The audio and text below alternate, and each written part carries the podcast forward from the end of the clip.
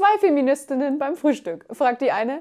Äh, kannst du mir bitte die Salzstreuerin reichen? erwidert die andere. Nein, ich habe eine Muskelkatze.